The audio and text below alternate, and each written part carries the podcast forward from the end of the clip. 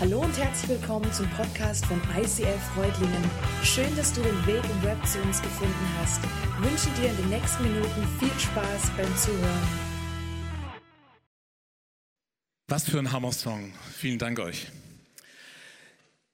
Ja, es war kurz vor den Sommerferien und ähm, es gab so ein Übergabegespräch zwischen dem Chef und dem Mitarbeiter. Der Chef wollte in Urlaub und sagte seinem Mitarbeiter, du, ich habe da so ein paar Themen und ich möchte gerne, dass du die einfach in den nächsten drei Wochen so für mich übernimmst. Und der Mitarbeiter sagte so, naja, okay, lass mal hören, was hast du denn so für Themen? Und bei manchen Themen sagt er, ja, okay, kann ich mir vorstellen, das kriege ich irgendwie hin. Und manche anderen Themen, da meint er so, oh, ich weiß nicht, ich glaube, da fehlen mir einfach so ein paar Details. Ich weiß nicht, ob ich das hinkriege, ob das gut geht. Oh, das wird schwierig. Der Chef meinte, hey, easy. Hey, ich glaube an dich. Das kriegst du hin. Das wird gut. Vertrau drauf. Das kommt gut. Ja, ich glaube an dich. Mal abgesehen von so einer gut gemeinten Ermutigung, wie das jetzt vielleicht in diesem Beispiel gerade so war, ähm, habe ich mich gefragt, ja, an was die Menschen heute glauben. An was glaubt man so in unserer Gesellschaft?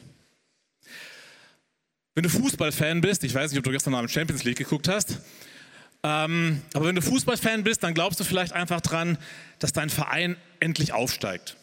Und manchmal wundere ich mich ja ehrlich gesagt, wie groß der Glaube sein kann. Ähm, aber will ich mal dahingestellt sein lassen. Vielleicht als Sammler von alten Autos, kenne ich auch jemand, ähm, da glaubst du dass, vielleicht dran, dass wenn du alte Autos sammelst, dass die in ihrem Wert irgendwann immens steigen.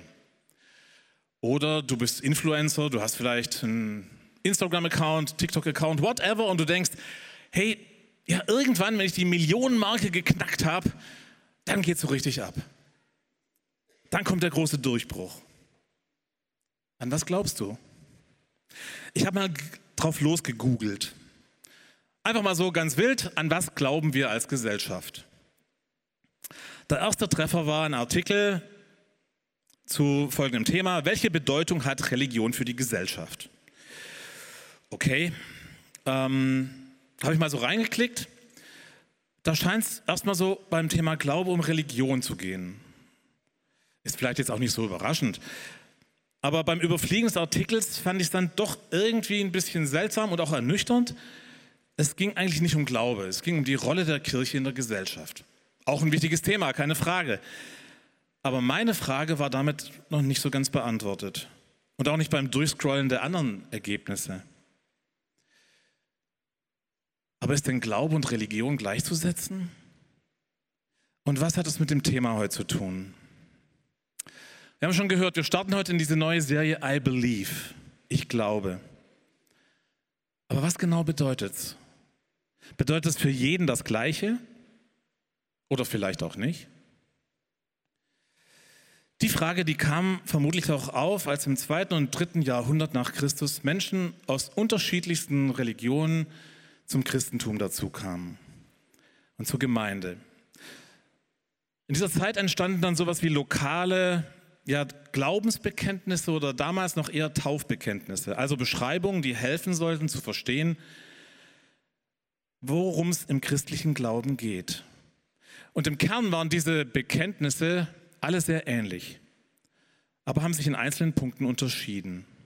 Und meistens basierten diese Glaubens- oder Taufbekenntnisse auf einen Vers aus Matthäus 28, wo es heißt, darum geht hin und lehret alle Völker, tauft sie auf den Namen des Vaters, des Sohnes und des Heiligen Geistes. Und im vierten Jahrhundert entstand dann die Form des apostolischen Glaubensbekenntnisses, das wir heute sprechen. Und das wir übrigens auch auf unserer Website haben. Vielleicht habt ihr schon mal gesehen, bekannt nach dem Verfasser auch Nike 381 nach Christus. Und jetzt sagst du vielleicht, apostolisches Glaubensbekenntnis? Hä? Was ist das? Noch nie gehört. Oder du hast schon gehört und wusstest gar nicht, dass es sich um das apostolische Glaubensbekenntnis handelt. Oder du hast schon x-mal mitgesprochen und kennst es auswendig. Oder vielleicht sogar schon mal mitgesungen. Und um dieses Glaubensbekenntnis soll es auch in dieser Serie gehen. Also lass uns mal tiefer einsteigen. Vielleicht mal zum Beginn zum Begriff Bekenntnis. Was heißt das denn überhaupt, wenn ich mich zu irgendwas bekenne? da steckt das Wort kennen drin. Ich bringe zum Ausdruck, zu etwas zu stehen, das ich kenne, das mir bekannt ist. Und indem ich das tue, stelle ich mich öffentlich dazu. Und damit auch hinter dieser Aussage oder hinter dieser Formulierung. Mit anderen Worten, ich committe mich dazu. Ich bringe zum Ausdruck, ich stehe dazu. Ich identifiziere mich zu dieser Aussage, weil sie auch mit meiner Überzeugung, mit meiner Grundüberzeugung übereinstimmt. Okay, jetzt aber wieso apostolisch? Also man geht davon aus, dass Teile der Formulierung in diesem apostolischen Glaubensbekenntnis von den zwölf Aposteln stammt. Und so ist dieser Name entstanden. Und über Jahrhunderte hinweg wurde dieses Glaubensbekenntnis weitergegeben und heute verbindet uns dieses Glaubensbekenntnis wirklich als Christen weltweit. Und es fasst in seiner Formulierung das zusammen, was nach gemeinsamem Verständnis der Bibel, des Wortes Gottes, Kernaussagen unseres Glaubens sind. Und ich möchte mit euch dieses apostolische Glaubensbekenntnis mal im Ganzen anschauen. Da heißt es, ich glaube an Gott, den Vater, den Allmächtigen, den Schöpfer des Himmels und der Erde, und an Jesus Christus, seinen eingeborenen Sohn, unserem Herrn, empfangen durch den Heiligen Geist, geboren von der Jungfrau Maria, gelitten unter Pontius Pilatus, gekreuzigt, gestorben und begraben, hinabgestiegen in das Reich des Todes, am dritten Tag auferstanden von den Toten Aufgefahren in den Himmel, er sitzt zur Rechten Gottes, des allmächtigen Vaters. Von dort wird er kommen, zu richten die Lebenden und die Toten. Ich glaube an den Heiligen Geist, die heilige christliche Kirche, Gemeinschaft der Heiligen, Vergebung der Sünden, Auferstehung der Toten und das ewige Leben. Amen.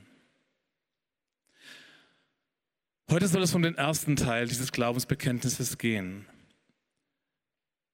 Ich glaube an Gott, den Vater, den Allmächtigen, den Schöpfer des Himmels und der Erde. Und es startet mit Ich glaube an. Damit sage ich, ich vertraue. Ich verlasse mich darauf. Es ist für mich eine Lebensrealität. Ich bin überzeugt davon. Ich halte daran fest. Und wenn ich jetzt so an die Beispiele von vorhin denke, mit dem Fußballverein, den alten Autos oder vielleicht auch als Influencer, dann denke ich so, hey, daran festzuhalten, wird irgendwie schwierig. Das ist irgendwie zerbrechlich.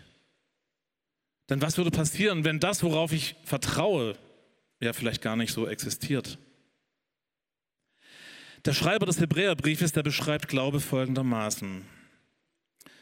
Da steht in Hebräer 11.1, was ist also nun der Glaube?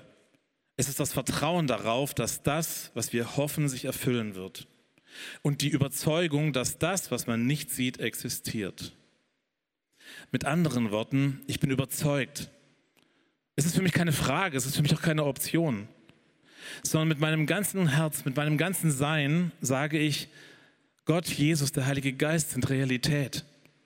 Und die Hoffnung, das, das Vertrauen auf Gottes Verheißungen, das ist in mir lebendig. Dann geht es weiter. Ich glaube an Gott, den Vater. Und in der Bibel gibt es einige Bibelstellen, die uns Gott als Vater beschreiben. Und ich habe euch heute einige Bibelstellen mitgebracht. Und scha schauen wir mal in die erste rein. Dort heißt, seht doch, wie sehr uns der Vater geliebt hat. Seine Liebe ist so groß, dass er uns seine Kinder nennt. Und wir sind es wirklich, Gottes Kinder. Oder in Jesaja 49 steht, doch Gott antwortet, kann eine Mutter ihren Säugling vergessen? Bringt sie es übers Herz, das Neugeborene seinem Schicksal zu überlassen? Und selbst wenn sie es vergessen würde, ich vergesse dich niemals. Welche Gedanken kommen dir bei Vater? Was verbindest du damit? Sind es gute Gefühle, gemischte Gefühle, laue Gefühle oder Gedanken?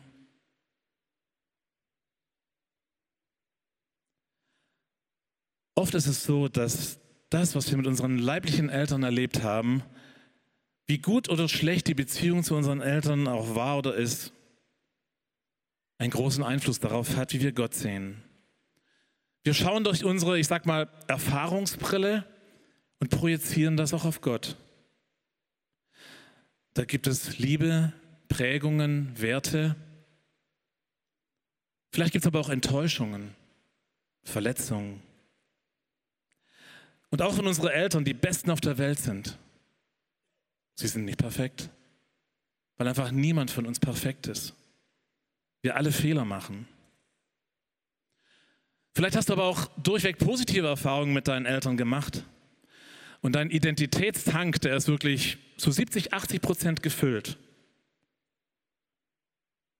Vielleicht waren deine Erfahrungen aber auch suboptimal und du sagst, hey, man, wenn ich so meinen Identitätstank anschaue, dann sind das vielleicht eher 30 Prozent. Und das ist unsere große Herausforderung, weil das neben unserer Identität eben auch unser Gottesbild mitprägt. Und deshalb möchte ich mit dir noch einen Schritt weitergehen. Was wäre für dich der perfekte Vater? Ich gebe euch mal einen kurzen Moment. Was wäre für dich der perfekte Vater?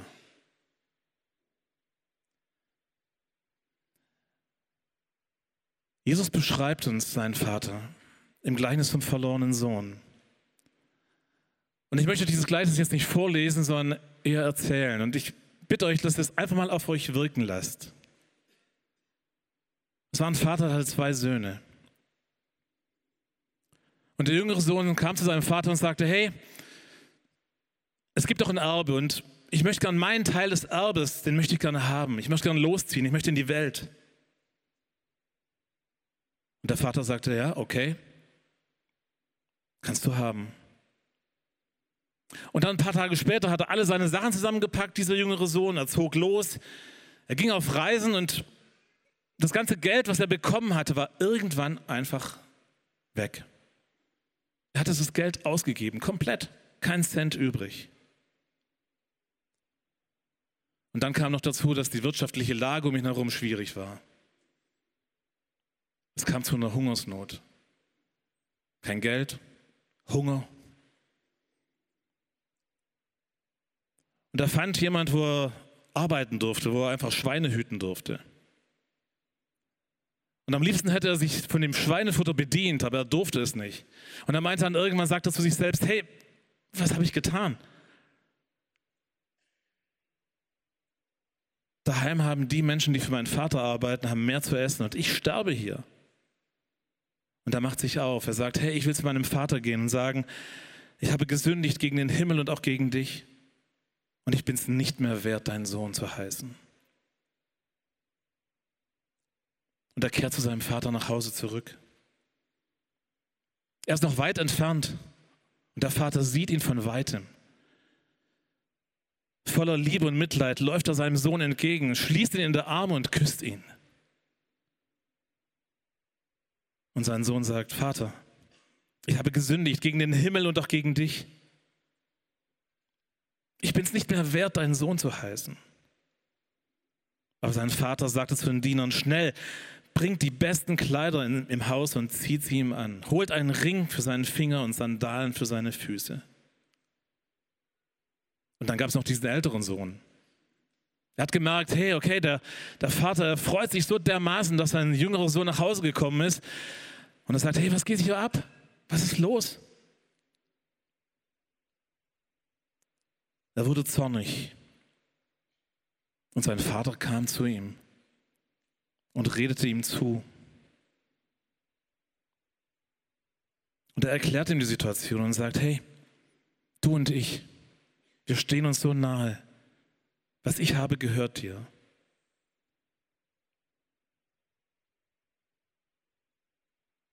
Mich berührt dieses Gleichnis immer wieder ganz neu. Der Vater sieht ihn schon von, von weitem. Er läuft ihm entgegen, voller Liebe, voller Mitleid. Selbst Schmutz, selbst Gestank halten den Vater nicht davon ab, seinen Sohn in den Arm zu nehmen, ihn zu küssen, ihn in sein Herz zu drücken. Dem Minderwert seines Sohnes, der sagt, hey, ich bin es nicht mehr wert, dein Sohn zu heißen, der tritt er entgegen. Der Vater begegnet ihm mit 100% Annahme. Und aus dem zweiten Sohn geht, auf den zweiten Sohn geht der Vater zu. Und er hilft ihm zu sehen, was er in seinem Zorn nicht sieht. Er hat Anteil an allem, was seinem Vater gehört. Habt ihr das Bild von diesem Vater, den Jesus da beschreibt? Hey, wie krass genial. Und Jesus will dich und mich in diese erfüllte und erfüllende Beziehung zu Gott, dem Vater, führen. Denn nur bei Gott selbst wird unser Identitätstank zu 100% gefüllt. Und egal, welche Erfahrungen du gemacht hast, welche Enttäuschungen oder Verletzungen du mit dir herumträgst, oder was dich davon abhält, Gott als Vater zu erleben, diese Blockaden, die können eingerissen werden. Und ich lade dich ein, dass du zu unserem Face-to-Face-Team kommst, um mit dafür zu beten, dass Gott dir zeigt, wo diese Blockaden sind. Du kannst diese Blockaden zu Jesus ans Kreuz bringen. Ich glaube an Gott, den Vater, den Allmächtigen. Den Allmächtigen. Auch hier die Frage, was löst in dir aus? Ist es ein positives Gefühl? Vielleicht bedrohlich? Sagst du, hey, alles easy? Ja, ist doch klar, ist doch logisch. Ich kann damit locker umgehen. Ich weiß nicht, wie es dir geht, aber Allmacht, also ehrlich gesagt, Allmacht ist für mich so eine Dimension, die ich mir nicht vorstellen kann. Das kriege ich einfach nicht in meinen Kopf rein. Dafür ist mein Kopf einfach zu klein. Und ich habe mich gefragt, hey, ist das eigentlich okay? Also wenn ich das im Glaubensbekenntnis spreche, dann, dann habe ich ja vorhin gesagt, wir stimmen dieser Aussage zu. Aber wenn ich das jetzt nicht begreifen kann, aber lass uns auch hier mal ins Wort Gottes reinschauen. In Jesaja 55, da sagt Gott, meine Gedanken sind nicht eure Gedanken und meine Wege sind nicht eure Wege. Denn wie der Himmel die Erde überragt, so sind auch meine Wege viel höher als eure Wege und meine Gedanken als eure Gedanken. Gott selbst sagt, dass unsere menschliche Perspektive beschränkt ist. Mit anderen Worten, aus uns selbst heraus, da können wir ihn gar nicht wirklich einordnen. Wir können ihn nicht begreifen. Und unsere Vorstellungskraft, die reicht dafür einfach bei weitem nicht aus. Mit dem, was wir uns vorstellen oder mit dem, was wir vorstellen oder erkennen können, kommen wir nie an einen Punkt, wo wir irgendwann sagen können, so ist Gott. Es werden immer nur einzelne Facetten sein, die wir aber auch immer neu an Gott entdecken können. Und deswegen finde ich es auch schwierig, wenn Menschen manchmal sagen, hey, warum lässt Gott es zu? Und dann in Folge zu dieser Aussage Gottes Allmacht in Frage stellen. Denn was heißt das? Das heißt, dass, dass ich Gott und sein Verhalten, das ich von ihm habe, das passt einfach nicht in mein Bild. Ich versuche irgendwie dann Gott zu definieren. Und definieren wiederum kommt aus dem Lateinischen und heißt nichts anderes als eingrenzen. Das heißt, wenn wir versuchen wollen, Gott zu definieren, dann schränken wir ihn ein. Und Jesaja sagt in Jesaja 40, mit wem wollt ihr Gott vergleichen? Gibt es überhaupt ein passendes Bild? Mit wem wollen wir Gott vergleichen? Das heißt, egal welche Vorstellungen wir von Gott und seinen Möglichkeiten im Kopf haben, es wird immer und wahrscheinlich immer sehr schnell an seine Grenzen kommen. Gottes Möglichkeiten sind unendlich und unendlich ist wieder so eine Dimension, die einfach nicht in meinen Kopf passt. Jesus sagt an einer Stelle, was bei Menschen unmöglich ist, das ist bei Gott möglich. Und der Autor des Psalms 66, der beschreibt es so. Jubelt Gott zu, all ihr Menschen auf der Erde, singt und musiziert zu seiner Ehre, stimmt ein Loblied an auf seine Größe und Pracht. Sprecht zu Gott, wie ehrfurchtgebietend sind deine Taten. Vor deiner Macht müssen sogar deine Feinde sich beugen. Alle Völker der Erde werden dich anbeten, sie werden dich preisen und deinen Namen besingen. Kommt und seht, was Gott getan hat. Wie ehrfurchtgebietend sind seine Taten unter den Menschen. Er teilte das Meer und ließ sein Volk hindurchziehen. Trockenen Fußes konnten sie das Wasser durchqueren. Darum freuen wir uns über Gott. Ja, er hat alle Macht und regiert für immer und ewig. Er schaut auf die Völker, ihm entgeht nichts. Wer kann schon gegen ihn bestehen? Ihr Völker, preist unseren Gott. Lobt ihn laut, dass alle es hören. Gott erhält uns am Leben. Er lässt uns nicht untergehen.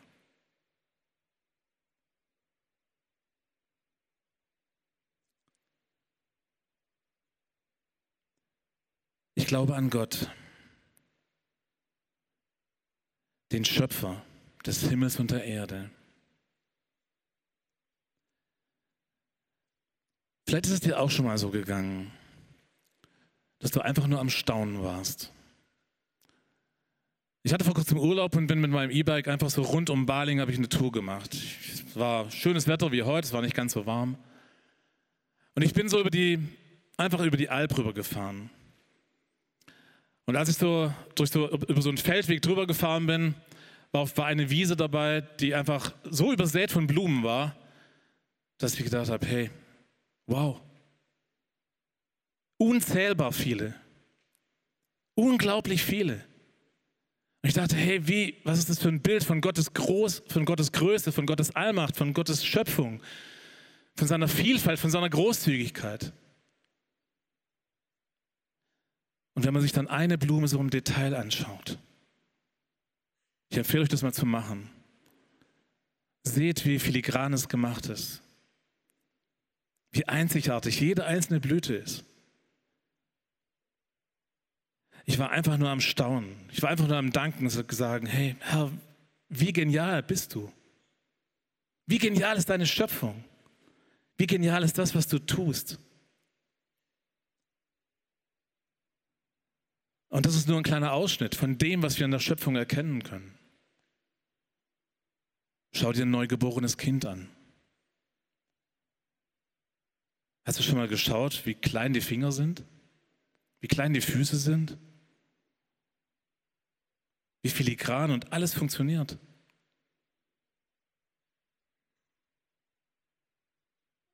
Wie komplex dieser Körper eigentlich ist und dass alles so funktioniert, ist einfach nur ein Wunder. Und mir geht es da, wie Paulus das in Römer 1, Vers 20 schreibt. Gott ist zwar unsichtbar, doch an seinen Werken der Schöpfung haben die Menschen seit jeher seine ewige Macht und göttliche Majestät sehen und erfahren können. Sie haben also keine Entschuldigung. Jetzt kann man sagen, okay, die Wissenschaft sagt ja so ein bisschen was anderes. Ist das ein Widerspruch? Oder ist es vielleicht einfach nur ein anderer Blickwinkel? Aber wenn man wissenschaftlich an die Schöpfung rangehen will, und versucht, den Ursprung der Welt zu beschreiben und davon ausgeht, dass es eine Ursuppe gab und dass in dieser Ursuppe einfach unzählig viele kleine Teilchen waren, die durch Zufall dann irgendwann lebendig wurden. Und dass sich diese unterschiedlichen Formen von Leben durch viele Bedingungen, die es gab, einfach so entwickelt haben in den Artenreichtum, den wir heute kennen, dann finde ich es irgendwie schwierig. Aber ist es ein Widerspruch? Der Punkt, an dem sich die Wissenschaft schwer tut, ist dieser Zufall. Dass sich es zufällig so entwickelt hat. Wessen Idee war es, dass diese vielen Formen des Lebens sich genauso entwickelt haben? Vor kurzem waren wir bei Freunden eingeladen zum Grillen. Und ähm, wir sind auf die Terrasse gegangen und sind so durchs Wohnzimmer gelaufen und da standen, da standen verschiedene Bauwerke aus Lego. So internationale, Bau, internationale Bauwerke, Eiffelturm, die London, die Bridge, wie heißt die Bridge? Die Tower Bridge, genau. Und es gab noch einige andere coole Bauwerke, die einfach aus Lego dort gebaut wurden. Also so richtig in einem Maßstab, wo du sagst, hey, schon richtig anständig, richtig groß. Und ich habe gedacht, hey, wow. Hey, so viele, extrem viele Teile, die dann irgendwie zusammengebaut sind und dann dieses, dieses Bauwerk ergeben. Und ich fand das mega cool und ich habe gedacht, hey, hey, du brauchst schon richtig Geduld irgendwie, um das hinzukriegen. Aber wenn man jetzt diesen wissenschaftlichen Ansatz verfolgt, den ich euch gerade beschrieben habe, mal ganz vereinfacht, dann wäre das so, du kaufst eine Schachtel mit Legos, wo alle Legos drin sind, die diesen Eiffelturm jetzt nachher, mit denen du diesen Eiffelturm bauen kannst. Und du packst aber nicht aus. So, und du nimmst diese Packung und schüttelst die jetzt einfach. Du schüttelst die mehr oder weniger lange, machst auf und fertig kommt der fertige Eiffel, fertig, raus kommt der fertige Eiffelturm. By the way, der Spaßfaktor würde ja dabei auf der Strecke bleiben. Aber selbst wenn das funktionieren würde und man diesen Vergleich ziehen wollte, dann wäre immer noch die Frage, wer schüttelt eigentlich?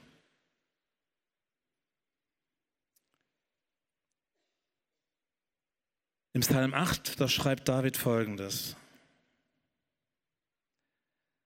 Er schreibt, ich blicke zum Himmel und sehe, was deine Hände geschaffen haben, den Mond und die Sterne. Allen hast du ihren Platz zugewiesen. Was ist da schon der Mensch, dass du an ihn denkst? Wie klein und unbedeutend ist er. Und doch kümmerst du dich um ihn. Du hast ihn nur weniger geringer gemacht als die Engel. Ja, mit Ruhm und Ehre hast du ihn gekrönt. Du hast ihm den Auftrag gegeben, über deine Geschöpfe zu herrschen. Alles hast du ihm zu Füßen gelegt. Die Schafe und Rinder, die wilden Tiere, die Vögel am Himmel, die Fische im Wasser und alles, was die Meere durchzieht. Herr unser Herrscher, die ganze Welt spiegelt deine Herrlichkeit wider. Ey, was für einen großartigen Gott haben wir. Wie genial ist dieser Gott, den wir vorhin auch wo gesungen haben. Du bist ein Gott, der Wunder tut. You are a God of miracles. Vielleicht sehnst du dich nach einem Wunder in deinem Leben. Vielleicht sehnst du dich nach einem Durchbruch. Und ich lade dich ein, wirklich zu diesem Gott zu kommen. Er ist ein Gott der Wunder. Er ist ein Gott der Durchbrüche. Er ist ein Vater.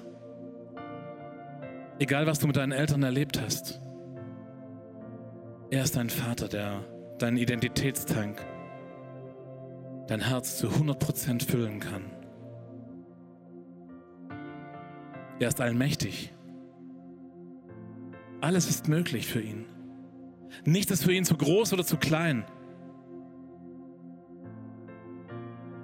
Alles in seiner Hand. Er ist Schöpfer. Er ist Schöpfer des Himmels und der Erde.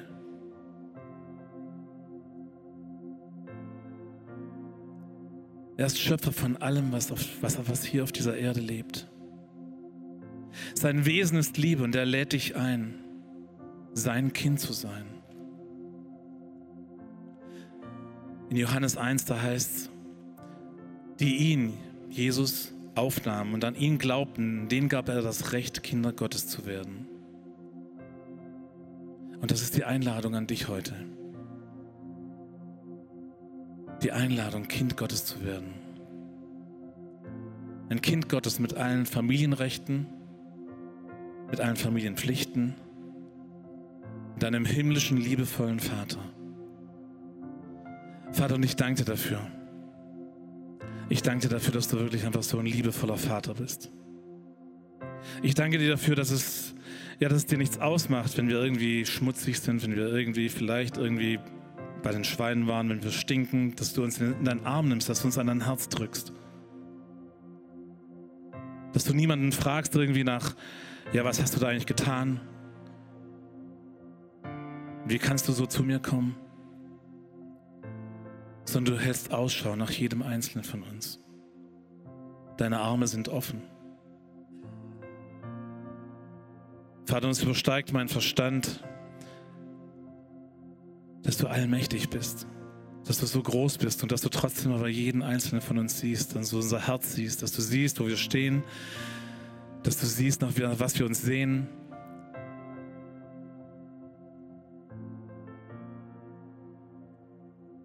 Ja, und Vater, ich danke dir dafür, dass du Schöpfer bist. Dass wir in der Schöpfung einfach deine Hand, deine Liebe, deine Großzügigkeit immer neu erkennen können. Amen.